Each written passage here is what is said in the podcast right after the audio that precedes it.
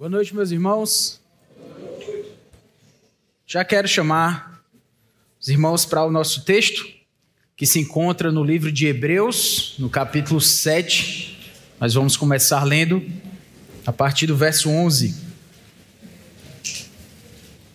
Hebreus, capítulo 7, a partir do versículo 11.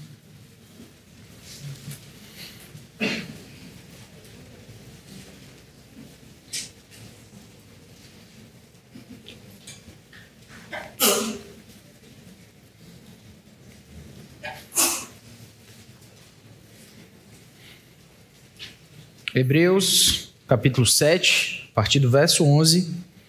Assim diz a palavra do nosso Deus. Portanto, se a perfeição fosse possível por meio do sacerdócio levítico, pois foi com base nele que o povo recebeu a lei, que necessidade haveria ainda de que se levantasse outro sacerdote, segundo a ordem de Melquisedeque, e não segundo a ordem de Arão? Pois, quando se muda o sacerdócio, necessariamente muda também a lei. Porque aquele de quem são ditas estas coisas pertence a outra tribo, da qual ninguém prestou serviço diante do altar. Pois é evidente que nosso Senhor procedeu de Judá, tribo a qual Moisés nunca falou nada a respeito de sacerdócio. E isto é ainda muito mais evidente quando, à semelhança de Melquisedeque, surge outro sacerdote constituído não conforme a lei de mandamento carnal, mas segundo o poder de vida que não tem fim. Porque dele se testifica: você é sacerdote para sempre, segundo a ordem de Melquisedeque. Portanto, por um lado, se revoga a ordenança anterior por causa de sua fraqueza e inutilidade, pois a lei nunca aperfeiçoou coisa alguma. E por outro lado, se introduz a esperança superior, pela qual nos achegamos a Deus. E isto não se deu sem juramento, porque os outros são feitos sacerdotes sem juramento, mas este foi feito sacerdote com juramento, por aquele que lhe disse: O Senhor jurou e não se arrependerá. Você é sacerdote para sempre. Por isso mesmo, Jesus se tornou fiador de superior aliança Ora, os outros são feitos sacerdotes em maior número, porque a morte os impede de continuar. Jesus, no entanto, porque continua para sempre, tem o seu sacerdócio imutável. Por isso também pode salvar totalmente os que por ele se aproximam de Deus, vivendo sempre para interceder por eles. Porque nos convinha um sumo sacerdote como este santo, inculpável, sem mácula, separado dos pecadores e exaltado acima dos céus. Que não tem necessidade, como os outros sumos sacerdotes, de oferecer sacrifícios todos os dias, primeiro por seus próprios pecados, depois pelos do povo, porque fez isto uma vez por todas, quando a si mesmo ofereceu porque a lei constitui homens sujeitos a fraquezas como sumos sacerdotes, mas a palavra do juramento, que foi posterior à lei, constitui o Filho perfeito para sempre. Vamos orar. Santo Deus, Todo-Poderoso Pai, muito obrigado, Senhor, por este grande texto que o Senhor coloca diante de nós. Que a tua palavra aqui, Senhor, colocada para nós, aberta diante de nós, que ela venha a revelar o teu filho e que isso, ó Deus, venha pelo teu Espírito a transformar o nosso coração, a mover a tua igreja, Senhor, e a trazer arrependimento de pecados. Nós te pedimos, ó Deus, por tua graça, em nome e por amor do teu Filho, o Senhor Jesus. Amém. Eu creio que todos nós já passamos pela situação de precisar encontrar alguém, talvez alguém mais importante, alguém que precisava uh, de, de um intermédio para que você chegasse até essa outra pessoa. Pode ser um médico, por exemplo, aquela consulta que a gente espera, de repente é um médico um tanto esperado, meio Uh, concorrido, e aí você passa ali talvez semanas, às vezes meses, para chegar lá e o seu contato com aquele médico, ele passa a ser por intermédio de outra pessoa, no caso, geralmente a secretária. Mas você quer mesmo é chegar até aquela consulta para mostrar os seus exames, mostrar ali o que você precisa mostrar. Mas o seu acesso até aquele médico, ele é limitado, ele tem um intermediador, no caso uma intermediadora, alguém que precisa inter, interceder por você diante do médico para que ele finalmente lhe atenda e possa ali organizar a agenda daquele médico, daquela médica, para que você finalmente seja atendido.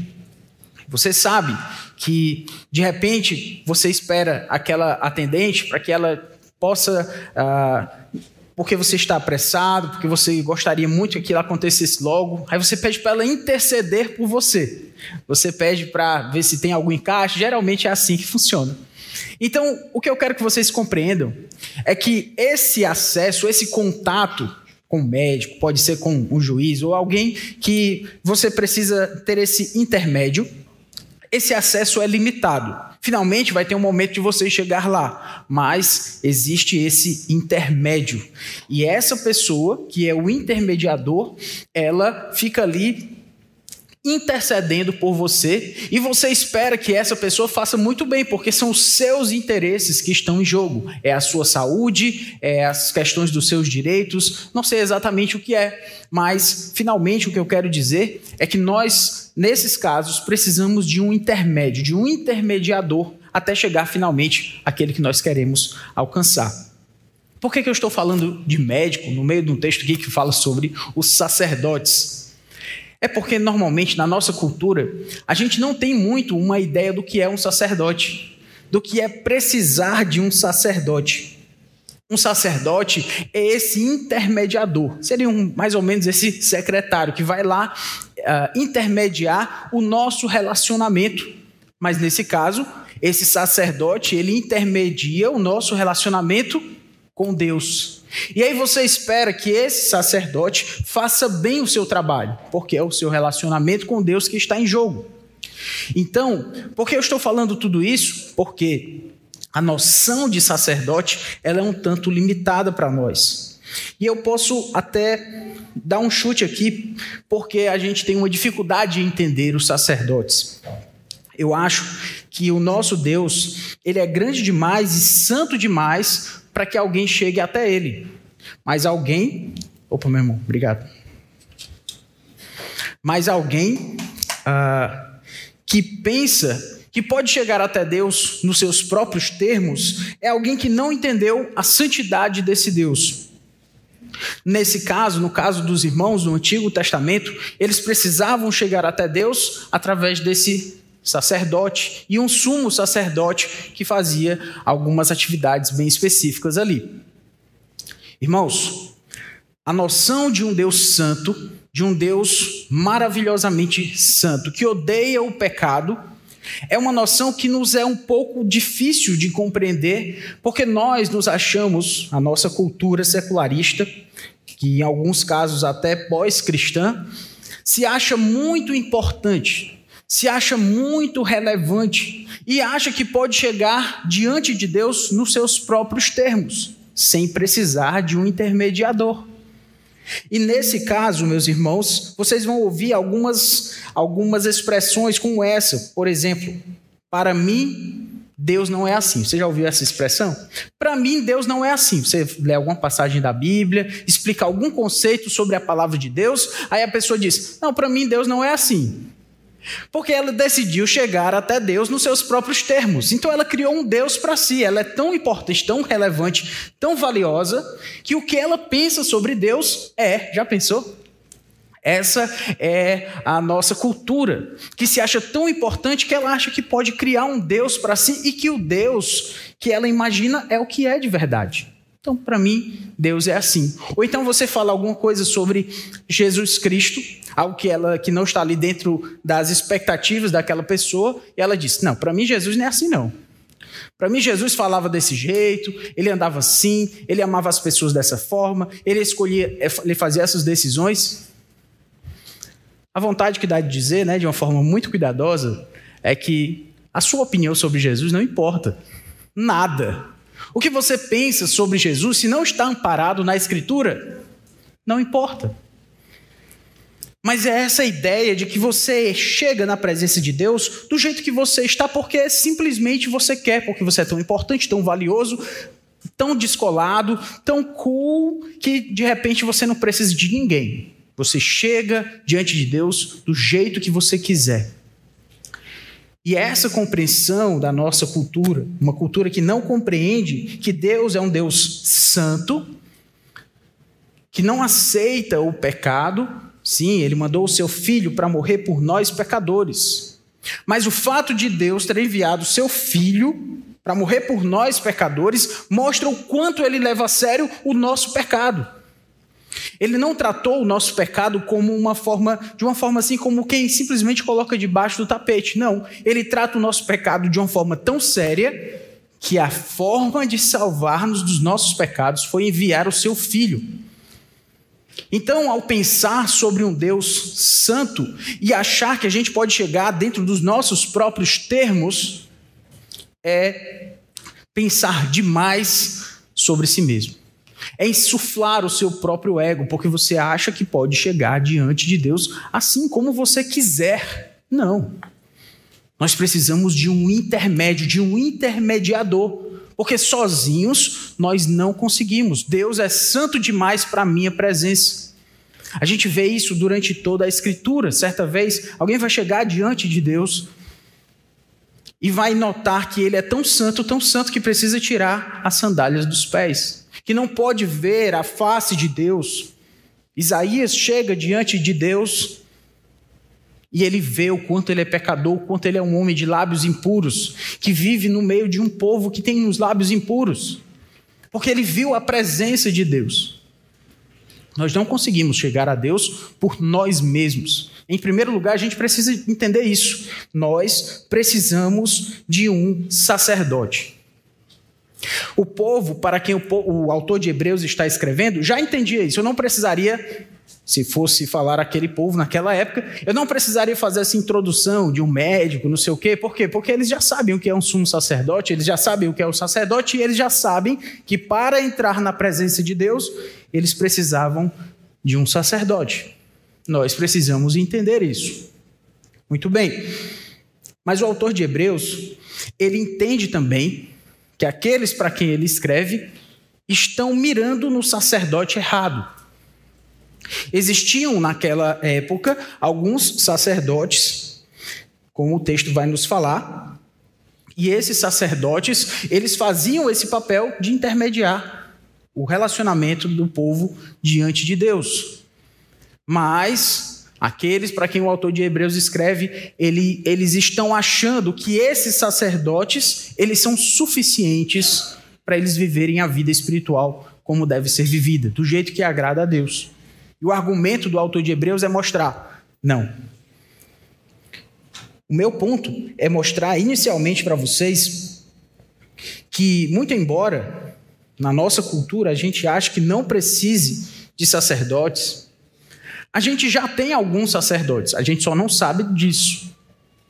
Eu vou dar um exemplo para vocês. Os nossos representantes, nossos representantes, intermediadores diante de Deus, os nossos sacerdotes, eles não estão mais vestidos nas estolas sacerdotais. Eles não estão mais entrando no Santo dos Santos. Mas, em alguma medida, nós entregamos a nossa vida espiritual para que algumas pessoas tomem de conta. E eu vou provar para vocês isso. Algumas pessoas fazem, por exemplo, do seu casamento da sua família, a razão de ela chegar ou não diante de Deus. Então, se a performance espiritual do seu marido ou da sua esposa estiver bem, então a sua espiritualidade está garantida. Mas, se a minha esposa não estiver bem, se o meu marido não estiver de acordo com aquilo que Deus espera dele, então a minha vida espiritual ela vai ela, ela vai ficar na pior das situações. Eu não vou querer mais saber de Deus. Por quê? Não, porque o meu casamento não vai bem. Então não vale a pena seguir a Deus. Então você colocou um intermédio entre você e Deus, que é a performance do seu casamento. E dependendo de como o seu casamento estiver, a sua vida espiritual vai bem ou não vai bem. Então você deu para o seu casamento, que eu vou chamar aqui, de uma procuração espiritual. Se você já dependeu de alguém para fazer, uh, pra, você precisou fazer uma procuração para alguém, uh, quem não, não precisou, talvez um dia precise, que é quando você dá os direitos, os seus direitos, para que outra pessoa vá lá e resolva alguns problemas, assine alguns papéis. Alguns níveis de procuração dão muito mais direitos às pessoas, outros menos, mas o ponto é que aquela pessoa que você escolheu, ela vai fazer algo no seu lugar. E aí você pode escolher a procuração espiritual dentro do seu casamento e achando que, como eu falei, a performance espiritual do seu casamento define como vai a sua vida espiritual. Alguns colocam nos seus, nos seus pais. Seus pais já lhe levaram para a igreja a vida toda. Então, se o relacionamento dos seus pais não está bem, então, ou se você não está bem com eles, a sua vida espiritual vai para o lixo. Porque os meus pais não estão bem, mas eles são aqueles que me levavam para a igreja, eles que me ensinaram a fé. Bom, seus pais, eles não são os seus exemplos, mas neste caso eles são os seus heróis. Mas não existem heróis espirituais. Nós somos pecadores, sujeitos a decepcionar as pessoas a qualquer instante. Então você não pode dar a procuração da sua vida espiritual para os seus pais. Porque se você fizer isso, você está colocando esse intermédio, esse sacerdócio, no lugar errado. No sacerdote errado. Um outro sacerdote que a gente pode ter é da nossa igreja ou da nossa denominação. A nossa igreja é a nossa família, nela é onde nós encontramos o nosso refúgio espiritual. Mas se alguém da igreja nos decepciona, ah, ah, se alguém me decepciona, aí eu vou atribuir aquela falha para toda a igreja. Eu não gosto daquela igreja, por que não? Porque ela é uma igreja que tem muitos problemas. Aí você está pensando de uma pessoa, mas você é uma igreja que tem muitos problemas. É uma igreja que faz isso, faz aquilo, que deixa de fazer isso, deixa de fazer aquilo. Então você teve a decepção com uma pessoa e você generaliza para toda a igreja. E por essa razão, você não vai bem com Deus. Você deu a procuração da sua vida espiritual para aquela igreja. E se aquela igreja não vai como você gostaria, então você não vai bem espiritualmente. Ou você pode dar, ah, no caso, essa procuração para o seu líder de ministério, o seu pastor. E se ele não estiver presente, a sua vida espiritual não avança. Já pensou? Alguns colocaram no sacerdócio da sua vida espiritual na situação política do país. E se a situação política do país não está de acordo com como você gostaria que estivesse, a sua vida espiritual, a sua vida com Deus vai ficar terrível. O que, é que tem a ver uma coisa com a outra? O político é seu sacerdote agora? Presidente, governador, prefeito? Você vai dar a procuração da, espiritual da sua vida para o vereador? É isso mesmo? Me ajude, né? Não. Você não pode esperar que essas pessoas, ou esses, ou esses estados, por exemplo, com uma prosperidade, alguns vêm para a igreja só quando as coisas estão bem na sua vida. Porque se eu quisesse que as coisas estiverem mal, para que, que eu vou para a igreja? Fui para aquela igreja, minha vida começou a ficar difícil. Não, vou mais para lá não. Então, a sua a procuração espiritual da sua vida está na sua prosperidade. Quando as dificuldades aparecem, você não quer mais saber de buscar a Deus. Alguns colocam sobre livros e métodos uma expectativa de crescer na vida espiritual, porque eu vou fazer um curso, porque eu vou aprender um método. Ou aquele livro. Vez por outra aparece um novo livro, um livro que é marcante na vida das pessoas, que parece que descobriram a roda espiritual. E aí as pessoas vão lá buscar aquele livro porque parece que elas precisam daquilo para crescer espiritualmente. Então é isso mesmo.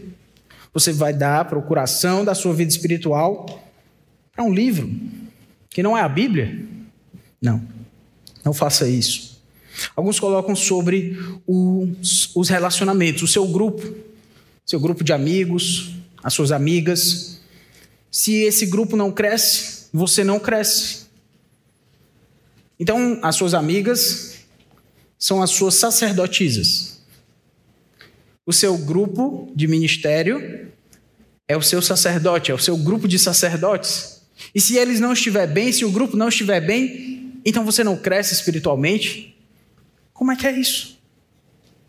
Nós temos vários sacerdotes, irmãos. Às vezes a gente acha que não precisa dos nossos desses sacerdotes, mas na, mas na prática nós colocamos o no, nosso relacionamento com Deus mediado também, mas mediado a partir de outras coisas e outras pessoas, como eu falei para vocês.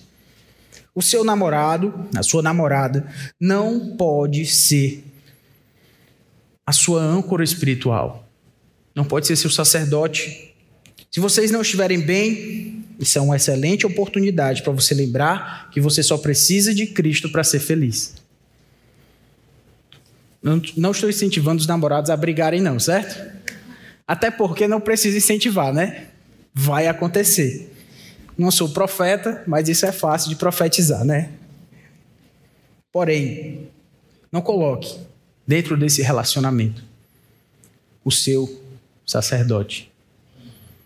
Inclusive, é uma excelente oportunidade também para você lembrar de que como vai o namorado, a namorada, o seu namorado, a sua namorada em momentos difíceis. O que, que ele vai fazer? O que, que ela vai fazer?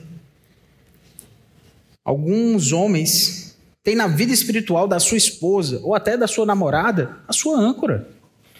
E parece que eles não caminham se a esposa não caminhar. Terrível. Nem precisa falar. Mas algumas esposas também, elas sim precisam ser guiadas espiritualmente, é o que a Bíblia diz. Mas em última análise, o seu esposo não é o seu sacerdote. Você precisa caminhar com Cristo.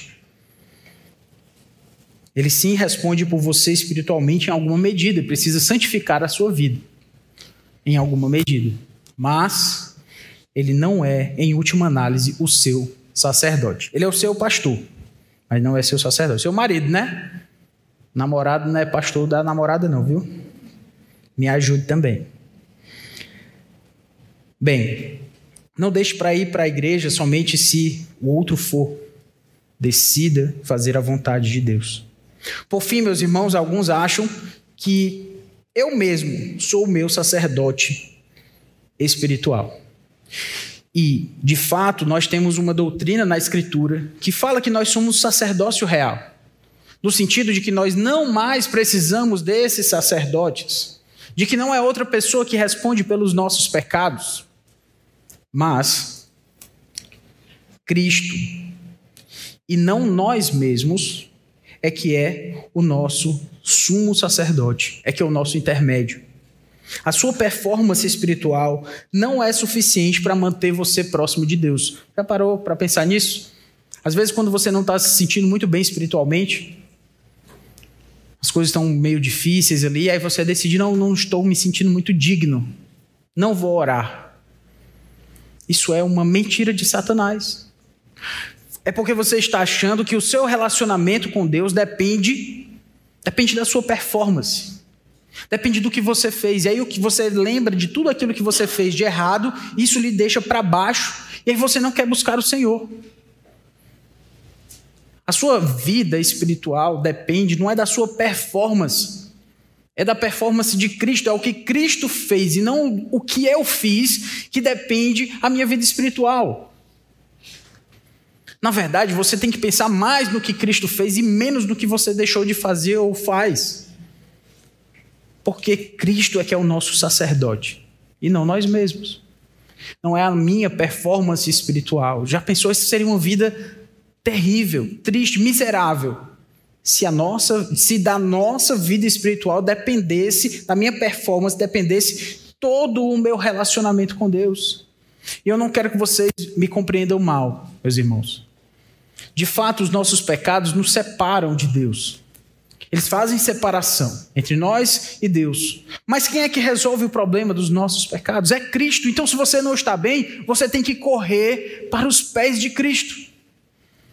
Se você não se sente digno, olha só, Isaías também não se sentiu digno diante da presença do Santo de Israel. Se você não se sente digno, é porque você está no lugar certo. Quem é digno de entrar na presença do Santo é Cristo. E é nele e dele que depende a sua vida espiritual, e não de você mesmo. Então, compreendendo esse conceito, meus irmãos, de sacerdote, agora nós vamos ler o texto de Hebreus a partir do verso 11. Sem essa explicação, pelo menos para mim, ficaria difícil de explicar o que o texto traz. Essa é a boa notícia. A outra notícia é que essa foi só a introdução, né? Vou tentar ser rápido.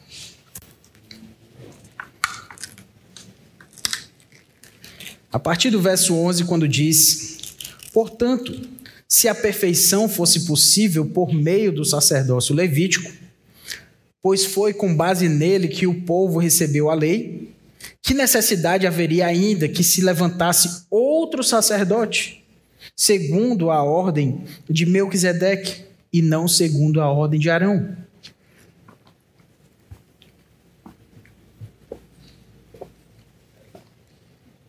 Eu quero que vocês compreendam o seguinte: o texto é um tanto longo, mas a gente vai explicá-lo sim.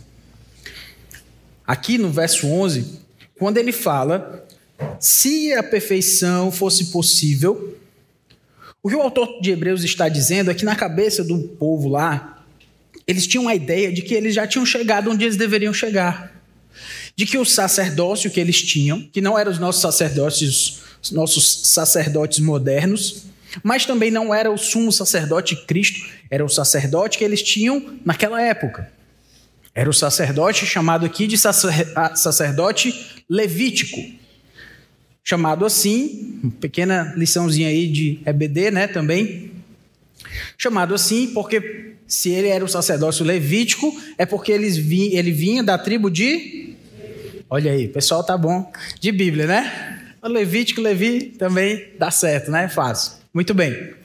Lembrando que na, uh, em Israel haviam, havia 12 tribos. E uma dessas tribos foi escolhida por Deus para ser a tribo de onde viriam os sacerdotes. Porque os sacerdotes trabalhavam lá no templo, eles eram esse povo que faziam o serviço religioso. Então, como na Bíblia, nós temos um Deus muito organizado. Dentro dessas doze tribos, uma foi escolhida para fazer o serviço religioso. Porque já pensou se na hora do serviço religioso fosse assim: quem é que quer fazer aqui? Aí morria um sacerdote, quem é que vai fazer aqui? Não, o negócio era organizado. Então tinha uma tribo dentro daquele povo que fazia o serviço religioso. E essa tribo era a tribo de Levi, certo? Todo mundo ficar ligado aqui sobre os sacerdotes. Muito bem. Essa tribo que fazia o serviço religioso, o povo que vinha lá da tribo de Levi, eles tinham esse sacerdócio que passava pelo templo antes, tinha também o tabernáculo, depois Deus mandou construir o templo. E ali funcionava o serviço religioso, as ofertas de sacrifício.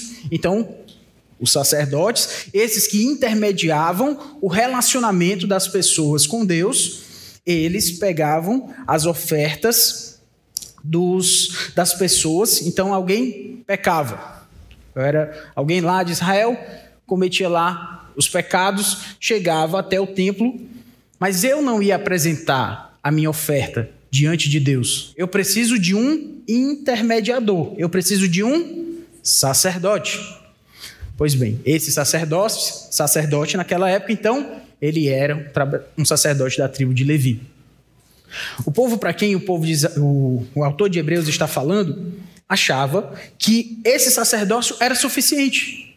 Está tudo bem assim. A nossa vida já está do jeito como deveria estar. A gente não precisa de mais nada, a gente não precisa acrescentar nada, já chegamos aonde deveríamos chegar. E o autor de Hebreus está dizendo: não, vocês não chegaram aonde deveriam chegar. E esse povo não é muito diferente da gente. Porque às vezes a gente acha que na nossa vida espiritual a gente faz o mínimo possível. E está tudo bem. Mas o foco do autor de Hebreus é uma palavrinha que tem no verso 11: se a perfeição. Ele está pensando naquilo que é melhor, que inclusive é o grande conceito do livro de Hebreus melhor.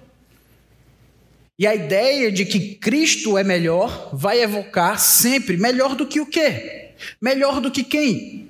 E por várias e várias vezes vai vir esse argumento: Cristo é melhor, Cristo é melhor. Então, agora ele já provou, eu já provei para vocês, nós já entendemos que todos nós precisamos de um sacerdote. Mas o autor de Hebreus está dizendo: esse sacerdócio levítico, que é o que vocês têm agora, não é perfeito. Ele não é o lugar onde vocês deveriam chegar. Nós temos um outro sacerdote Verso 11: Pois foi com base nele que o povo recebeu a lei. Que necessidade haveria ainda de que se levantasse outro sacerdote? Cristo é um outro sacerdote. Se esse sacerdócio aqui fosse tudo que vocês tinham, tudo que vocês têm, e fosse perfeito, para quê? Haveria de vir um outro sacerdote. Qual seria a necessidade? Então, o argumento é esse, e eu quero que vocês compreendam. Não é esse não é o sacerdote que vocês precisam procurar. Vocês precisam de um outro sacerdote que foi levantado. Inclusive a palavra levantada aí já já aponta para o Senhor Jesus Cristo como aquele que foi levantado dos mortos. Aí ele diz: segundo a ordem de Melquisedeque e não segundo a ordem de Arão. Quem é esse Arão? Lembrando que esse Arão é aquele de quem descendem também ah, é, a ordem de Arão, desse sacerdote Arão, que veio ah, o sacerdócio levítico. Em outras palavras, o que o autor de Hebreus está dizendo é que nós precisamos de um outro sacerdote. E é o que ele vai dizer, verso 12: Pois quando se muda o sacerdócio, necessariamente muda também a lei porque aquele de quem são ditas estas coisas pertence a outra tribo, da qual ninguém prestou serviço diante do altar. Deixe-me parar aqui.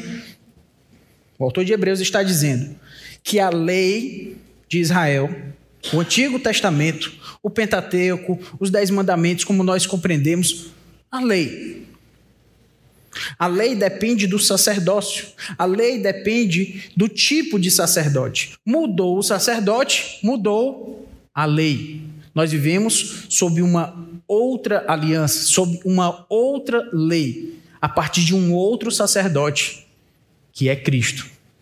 Então, os sacerdotes que nós temos, esses que eu mencionei, eles não são suficientes. Verso 14 pois é evidente que o nosso Senhor procedeu de Judá, tribo a qual Moisés nunca falou nada a respeito de sacerdócio. Então, esse outro sacerdote de quem nós precisamos não é da tribo de Levi. Ele é de uma outra tribo de Israel. Jesus é o leão da tribo de Judá. Olha aí, todo mundo sabe qual é a tribo de Jesus. Vocês já aprenderam duas tribos de Israel hoje, né? Levi e Judá. Aqui pro final a gente aprende as duas, né? Não, não precisa tudo isso não. Só com essas duas aqui já dá para entender um bocado. Levi, que inclusive era a tribo dos sacerdotes. Olha aí a aula de ABD, dentro da pregação, tudo misturado hoje. O que o autor está dizendo é que Jesus, ele não é da tribo de Levi.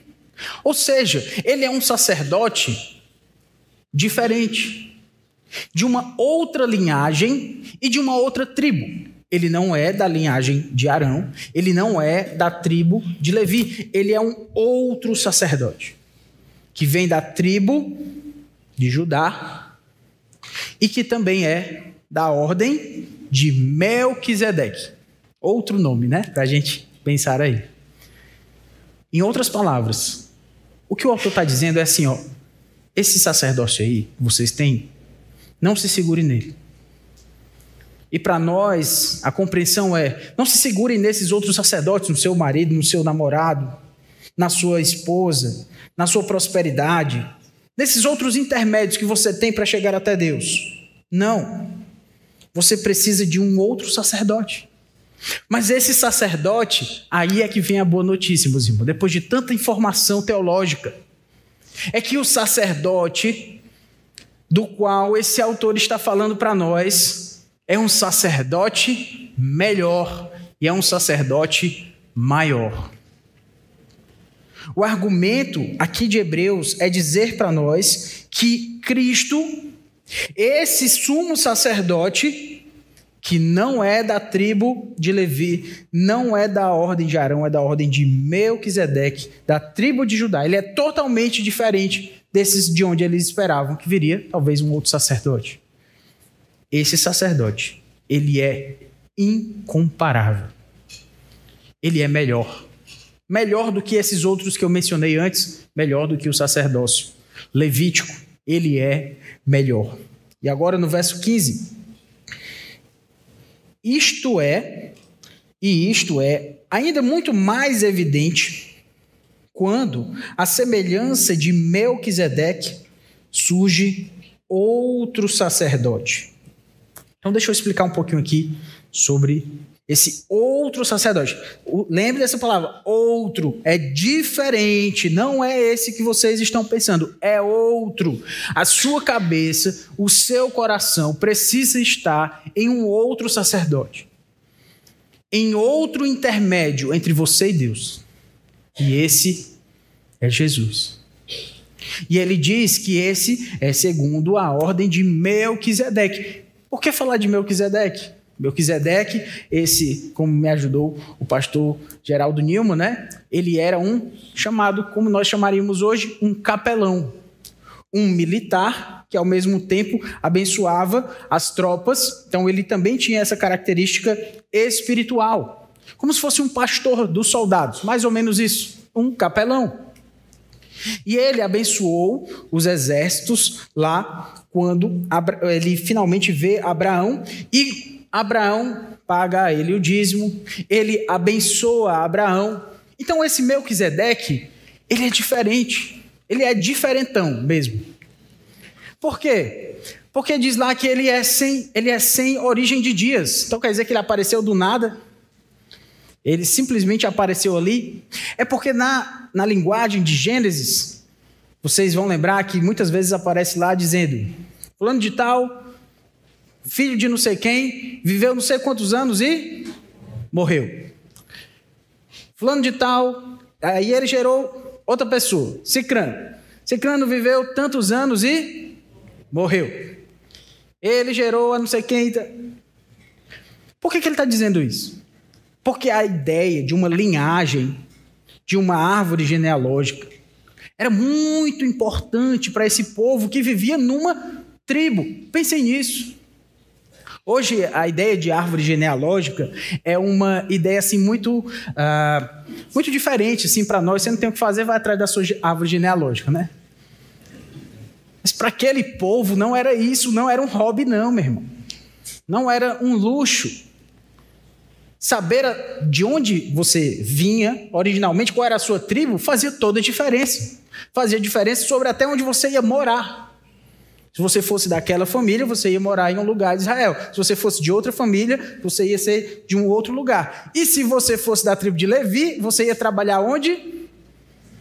No templo. Você ia ser sacerdote. Muito bem, o pessoal está ligado aí. É isso mesmo. Mas Melquisedeque, esse homem que também era rei, ele era rei de Salém, muito provavelmente até a ideia de Salém, Jerusalém. É mais ou menos isso mesmo, viu? A palavra lá no hebraico nos dá essa possibilidade. Muito possivelmente ele era rei daquela região. Então, esse Melquisedeque, que aparece lá meio que do nada, é dito dele, ele não tem origem de dias. Ele não tem toda essa linhagem. Mas o que é interessante de Melquisedeque, que aparece lá em Gênesis 14, você gosta de estudar a Bíblia, porque você é crente, então você anota aí Gênesis 14 para dar uma olhada lá em Melquisedeque. Mas o que é interessante sobre é, a ideia aqui de Melquisedeque é que ele, uh, ele é sacerdote, ele é rei, ele aponta, como nos apresentou o pastor Angésio na semana passada, ele é um tipo de Cristo. Ele aponta para Cristo.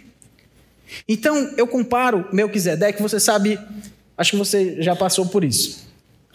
Tem gente que gosta muito de conversar quando a gente está assistindo filme, né? Se você é dessas pessoas, né? Não me chame para assistir com você, né?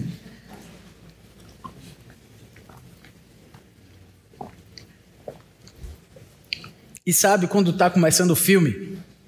Aquele filme tá o filme está começando, aparece aquele plano inicial, e a pessoa começa a conversar, né? Só que se você gosta de filmes, provavelmente você não gosta de que converse perto de você. Você sabe que normalmente aquele primeiro plano, se o filme for inteligente, se for besterol, aí não vai ter toda essa questão não. Mas aquele comecinho, você sabe, faz toda a diferença. Às vezes o final do filme é explicado pela forma como ele começa. Não tem filme que é assim? Pronto. Aí depois vão reclamar que não entendeu o filme, né? Também estava conversando. Melquisedeque é mais ou menos isso. Está lá no começo de Gênesis 14, aparece do nada, uns versículos, uns 4, 5 versículos li sobre ele. Depois. Aí sabe onde ele vai aparecer de novo? Lá no Salmo 110. Mas esse homem que aparece lá em Gênesis 14, antes de Moisés, antes da lei, ele já é reconhecido como alguém que é superior a Abraão, porque Abraão vai lá e paga o dízimo para ele. Ele abençoa Abraão. Então esse homem é visto como maior que Abraão. E quem é maior do que Abraão para o judeu, meu irmão? Se ele é o pai dos judeus, o pai da fé. Então, o, o argumento do autor de Hebreus é dizer assim: ó, preste atenção nesse, nesse Melquisedeque aí. Não fique conversando no começo do filme, não, que Melquisedeque é importante. Aí ele aparece lá no Salmo 110. Aí ele também aparece lá muito rápido. Tu és sacerdote para sempre, segundo a ordem de Melquisedeque. Falou de novo de Melquisedeque. Só que antes de Moisés, antes da lei, ele já é reconhecido como grande. Aí depois ele é mencionado depois da lei. Então preste atenção nesse Melquisedeque. Porque Jesus é um sacerdote, ou melhor dizendo, o sacerdote, segundo a ordem desse Melquisedeque. Então, se Melquisedeque estava antes da lei, e Abraão reconheceu como maior, isso significa que o sacerdócio, segundo a ordem de Melquisedeque, é maior. É outro que precisa substituir esse que foi feito de forma para acabar. O sacerdócio levítico, ele foi feito para acabar. A expressão atual para isso seria que ele teve uma obsolescência programada. Ele foi feito para não durar para sempre. Tem coisas que são feitas para não durar para sempre. Cada vez mais a gente vê coisas assim. O sacerdócio levítico, ele foi feito para não durar para sempre. Qual é o problema? O povo de para quem o autor de Hebreus está escrevendo, estão se segurando, eles estão se segurando nesse nesse sacerdócio. E agora vem uma outra analogia. O assunto é complicado, tem que trazer muita analogia.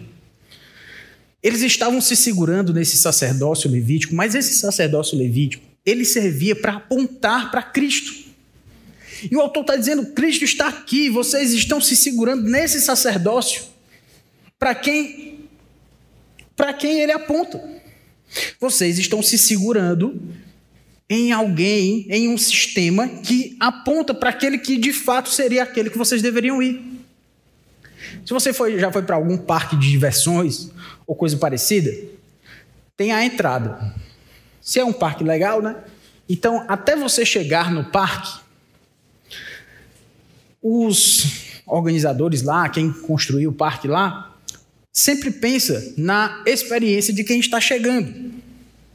Então, geralmente, o parque ele tem uma antevisão, aquele, aquela entrada ali é uma antevisão do que é, de fato, o parque verdadeiro. Então, você começa a sentir o cheiro da comida que está sendo servida lá dentro, aí você já quer entrar.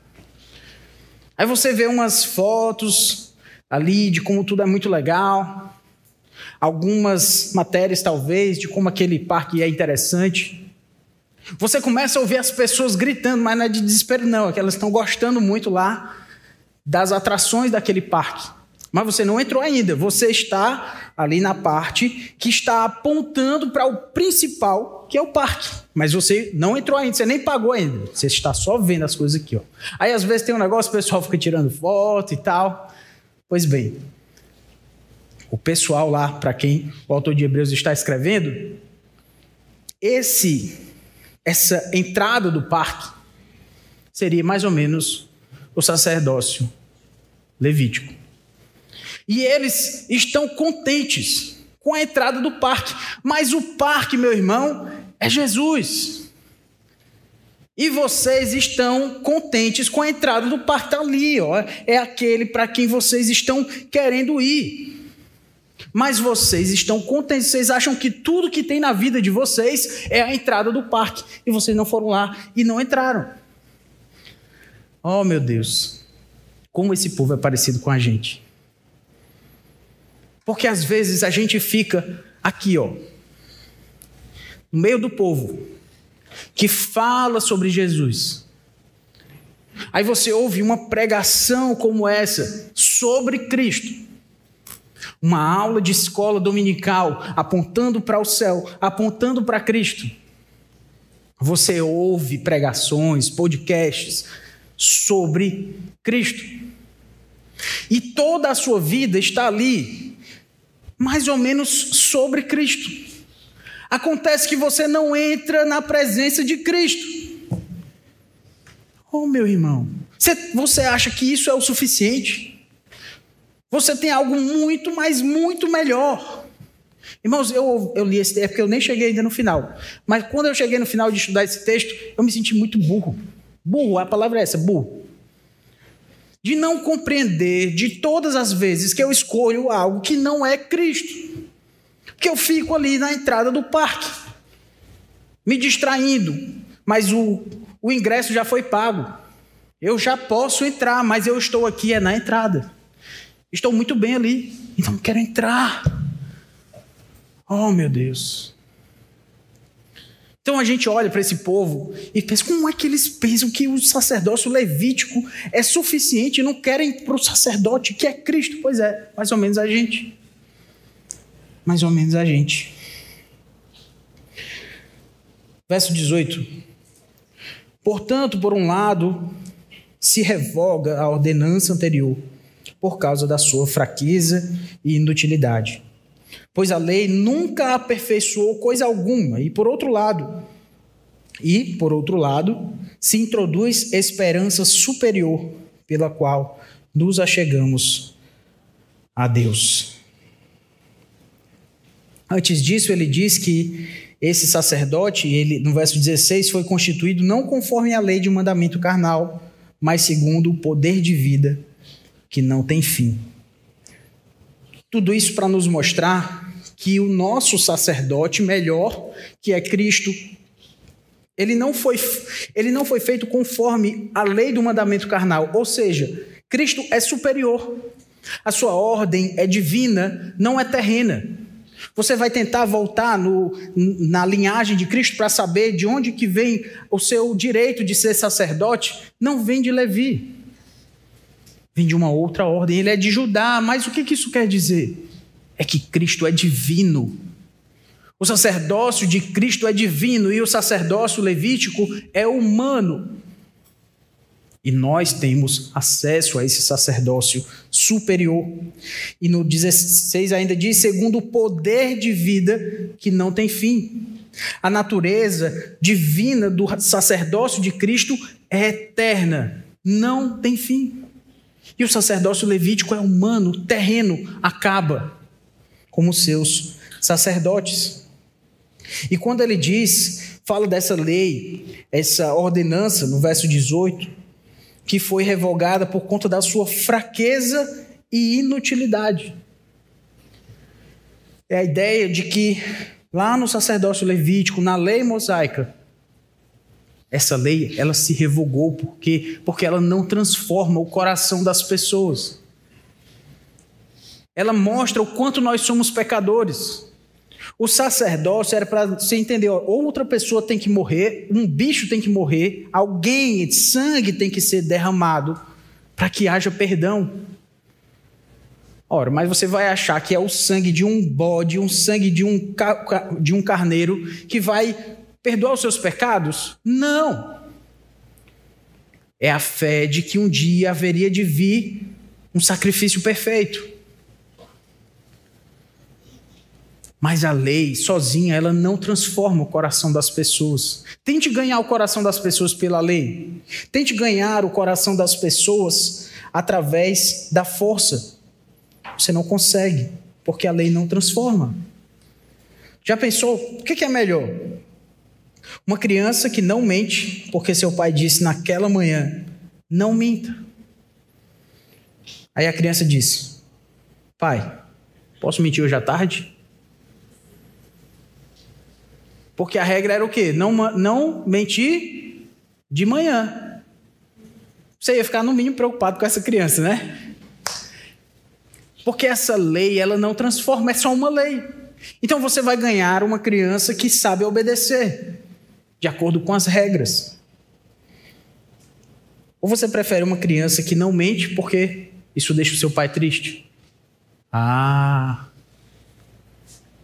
Alguém que é motivado somente pela lei e não pelo seu relacionamento é alguém que vive, enquanto essa lei vive, ele vai tentar viver dentro dessa lei. Como é que é para ser espiritual?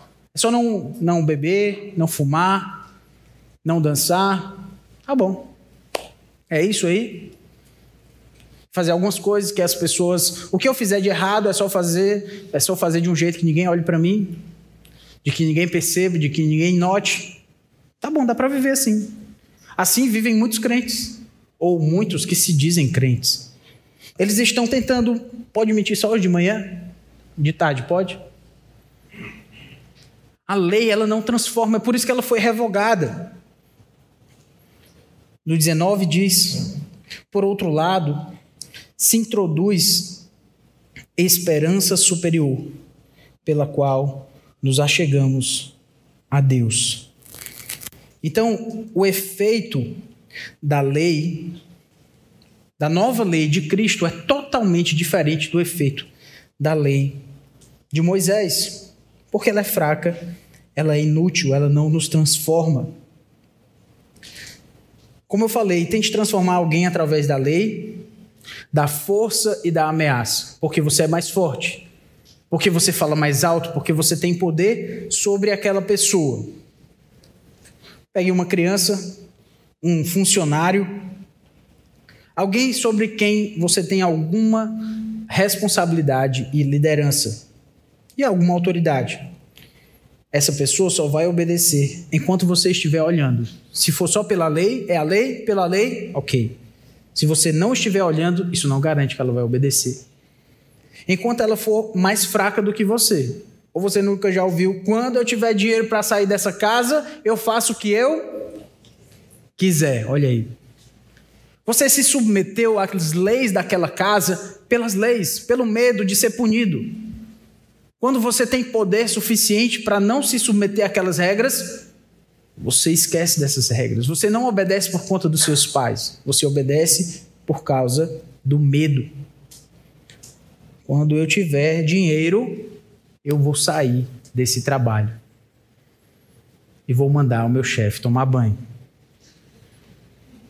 É, se a sua autoridade é baseada somente no medo, na lei, não é no relacionamento, isso não transforma.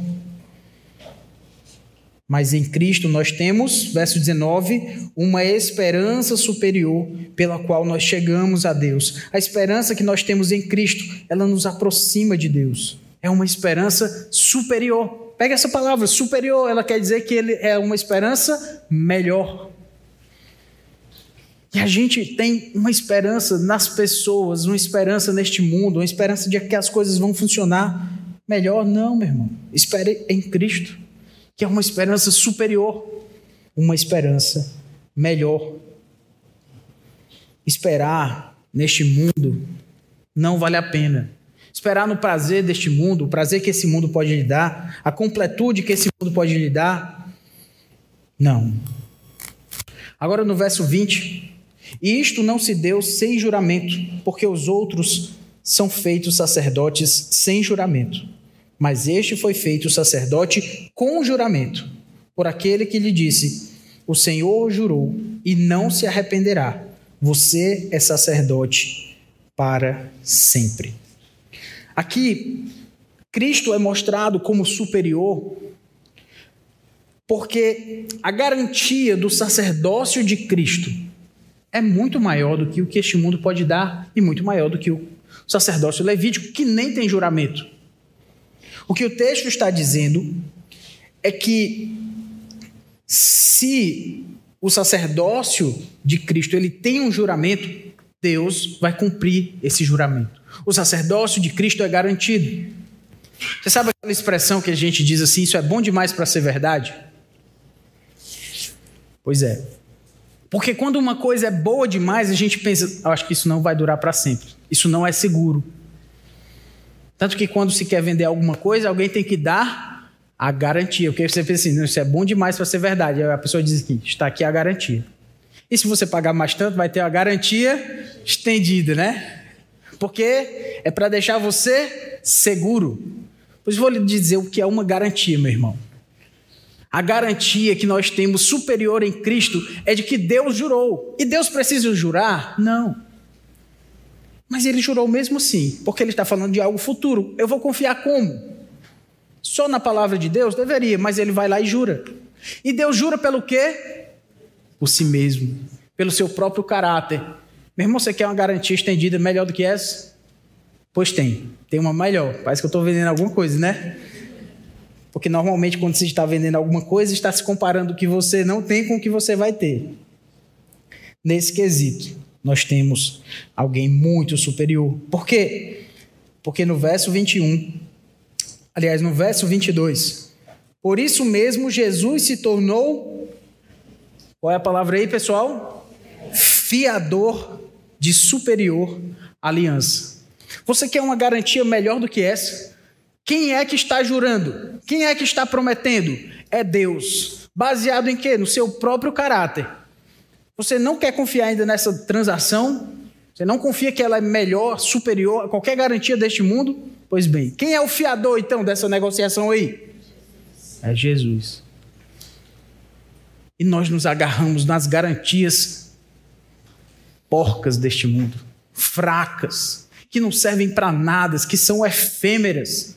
Oh, meu irmão, a garantia de que Deus vai segurar, vai nos sustentar, de que Cristo, esse sacerdote, vai interceder por nós, é uma garantia muito superior.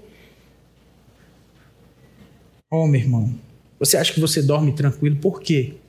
Por conta da cerca elétrica do seu condomínio, das grades da sua casa. Deveria dormir tranquilo porque Cristo garante o nosso lugar diante do Pai. Você quer ficar tremendo de medo? Se você não tivesse isso, se você não tem Cristo como seu sumo sacerdote, independente do que você tem para lhe proteger, você não tem o principal, que é Cristo, que é a sua garantia, a sua segurança muito melhor do que qualquer coisa deste mundo. Cristo é incomparavelmente melhor. Verso 23: Ora, os outros são feitos sacerdotes em maior número, porque a morte os impede de continuar. Jesus, no entanto, porque continua para sempre, tem o seu sacerdócio imutável. Imutável. Cristo é insubstituível. O sacerdócio levítico que vinha da tribo de Levi, pode falar. O sacerdócio levítico, que vinha da tribo de Levi. Pronto, agora menos se acorda, né? Esse sacerdócio, ele era limitado pelas próprias pessoas, porque o sacerdote não era Deus. Então, o sacerdote, pasme, ele morria. E aí precisava vir um outro. E aí depois ele morria. E aí vinha outro. Para substituir. E agora, a garantia que nós temos, a superioridade do sacerdócio de Cristo, é de que ele é imutável. de que ele não muda. Ele é aquele onde nós devemos estar. Porque não tem mudança. Verso 25: Por isso também pode salvar totalmente os que por ele se aproximam de Deus, vivendo somente, vivendo sempre para interceder por eles. Você pode confiar no sacerdócio de Cristo e largar os seus outros sacerdotes, as suas outras garantias, as suas outras seguranças, as suas outras fontes de prazer, porque Cristo é melhor e ele não muda. A gente é assim. A gente às vezes gosta de umas coisas e de repente a gente, a gente tem que mudar aquilo. Pode ser uma comida, aí você gosta muito daquela comida, aí você fica comendo só aquela comida, daqui a pouco você enjoa dela. Aí você vai procurar uma outra, um outro prato, uma outra comida para você gostar, ou uma música. Aí você ouve aquela música e você gosta daquela música, aí você bota ali no replay, aí vai, vai, vai, daqui a pouco você não aguenta mais ouvir aquela música. Tem que ter outra música. Substituir aquela música. Até que você esqueça, ah, eu gostava dessa música, por que, que eu não gosto mais? Ah, porque eu enjoei. Então, Cristo é insubstituível. Se nós chegamos em Cristo, nós não precisamos substituí-lo por nada, porque o seu sacerdócio é imutável. Ele não morre, ele não acaba, e a garantia dele é para sempre.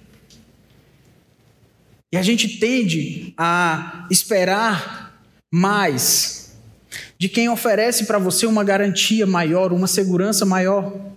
Já pensou se você vai comprar um, um produto e diz lá que aquela garantia é vitalícia? Primeiro você desconfia. Depois você vai checar se aquela empresa vai de fato dar para você uma garantia vitalícia.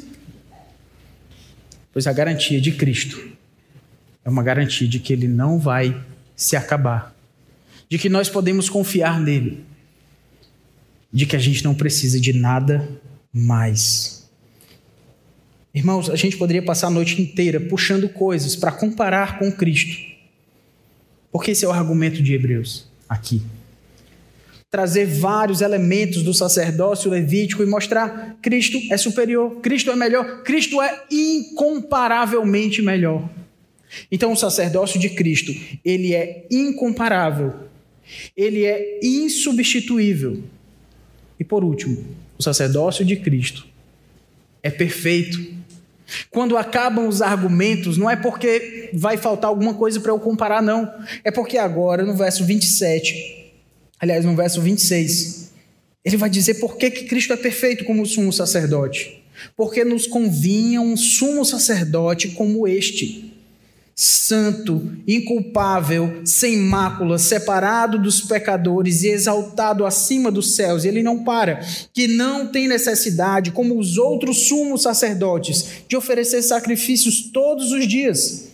Primeiro por seus próprios pecados, depois pelos do povo. Cristo é superior, ele é perfeito, ele é melhor. Não tem o que comparar com ele, não tem para que substituí-lo. Ele é perfeito, santo, inculpável.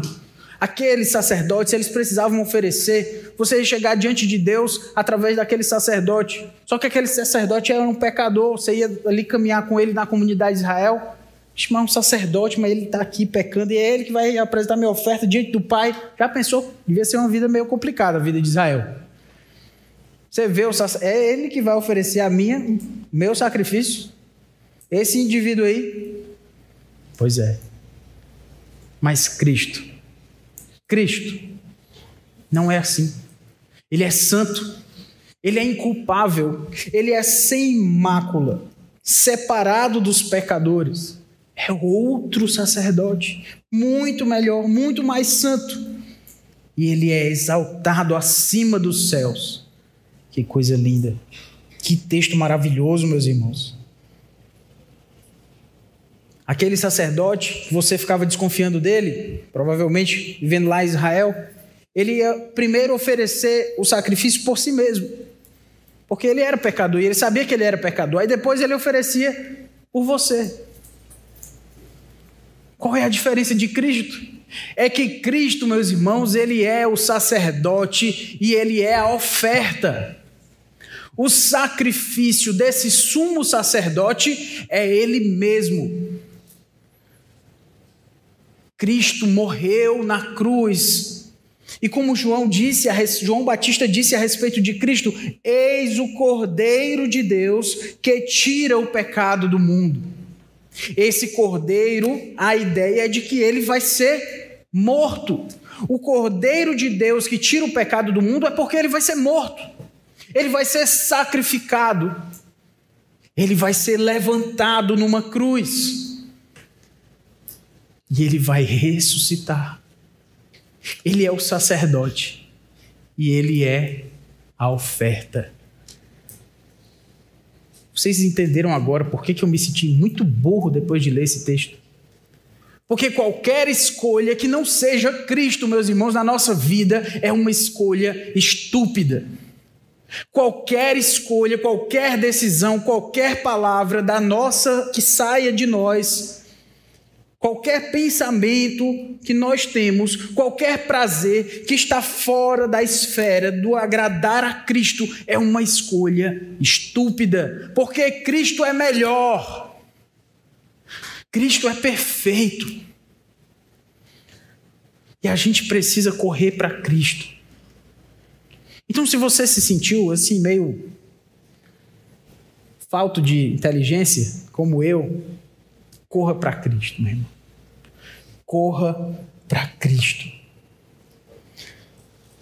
Verso 27, porque fez isto uma vez por todas, quando a si mesmo ofereceu. E finalmente, verso 28, porque a lei constitui homens sujeitos a fraquezas como sumos sacerdotes. Mas a palavra do juramento, que foi posterior à lei, constitui o Filho perfeito para sempre. Amém. Cristo não é bom demais para ser verdade, meus irmãos. Ele é bom demais e ele é verdade. Não vai acabar a nossa vida com Cristo se nós escolhemos por Cristo. Essa vida não acaba. E nós não precisamos de nada mais. Então, da próxima vez que você for escolher, for decidir, for falar, for pensar, pense que você tem Cristo que é melhor. Ao invés de você tentar obedecer, e aqui vai um, uma dica para a sua vida espiritual. Não tente obedecer com medo da punição que isso não resolve. Nós somos muito bons legalistas. Nós somos muito bons como aquela criança que pergunta: Eu posso mentir à tarde? Nós somos bons também em fazer isso. Não é só as crianças que são boas de fazer isso, não. Então você vai pensar: Eu vou pecar, mas aí ninguém vai ver. Eu vou pecar, mas aí não é tão grave. Eu vou pecar, mas também não vou ser disciplinado, né? E aí você vai fazer várias conjecturas aí na sua cabeça vários cálculos no nosso coração pecador, legalista. E aí a gente vai querer obedecer somente com medo da punição. E quando a punição ela não é clara na nossa cabeça, a gente decide desobedecer porque a gente acha que desobedecer vai valer a pena. Não obedeça com medo da punição. Vou lhe dar uma melhor razão para obedecer.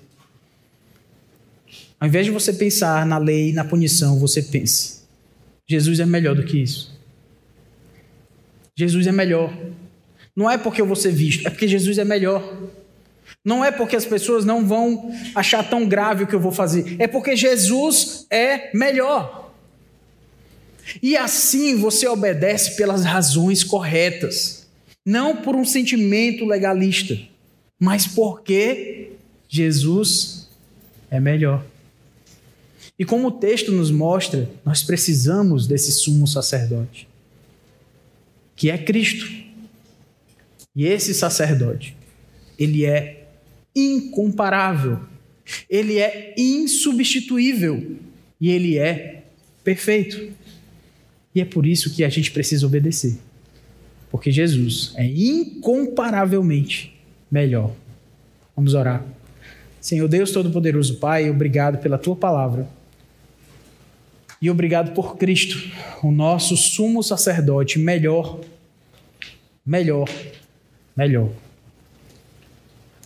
Não adianta trazer aqui quantas e quantas comparações nós poderíamos evocar. Ainda assim, Cristo é melhor. Que nós tenhamos somente a Cristo como nosso sumo sacerdote. Ó Deus Pai, que o teu Espírito nos ajude a compreender e mova o nosso coração em direção a uma obediência que não é baseada numa lei que foi revogada no passado, mas numa obediência que é por causa de Cristo, que é melhor. Pedimos, Senhor, que o Senhor salve pessoas no nosso lugar, pessoas que não têm a Cristo, que ainda acham que dependem de outros intermédios para chegar até o Senhor e que têm se perdido nesse caminho. Ó Deus, que elas escolham, que elas vejam que Cristo é superior, que Cristo é melhor e que hoje elas decidam por Cristo, porque Ele é melhor. Que o Senhor salve pessoas no nosso meio. Pessoas que creiam que Cristo é esse sumo sacerdote que morreu e ressuscitou. É pelo que nós te pedimos e clamamos em nome do Senhor Jesus, o nosso sumo sacerdote perfeito e incomparavelmente melhor. Amém. Amém.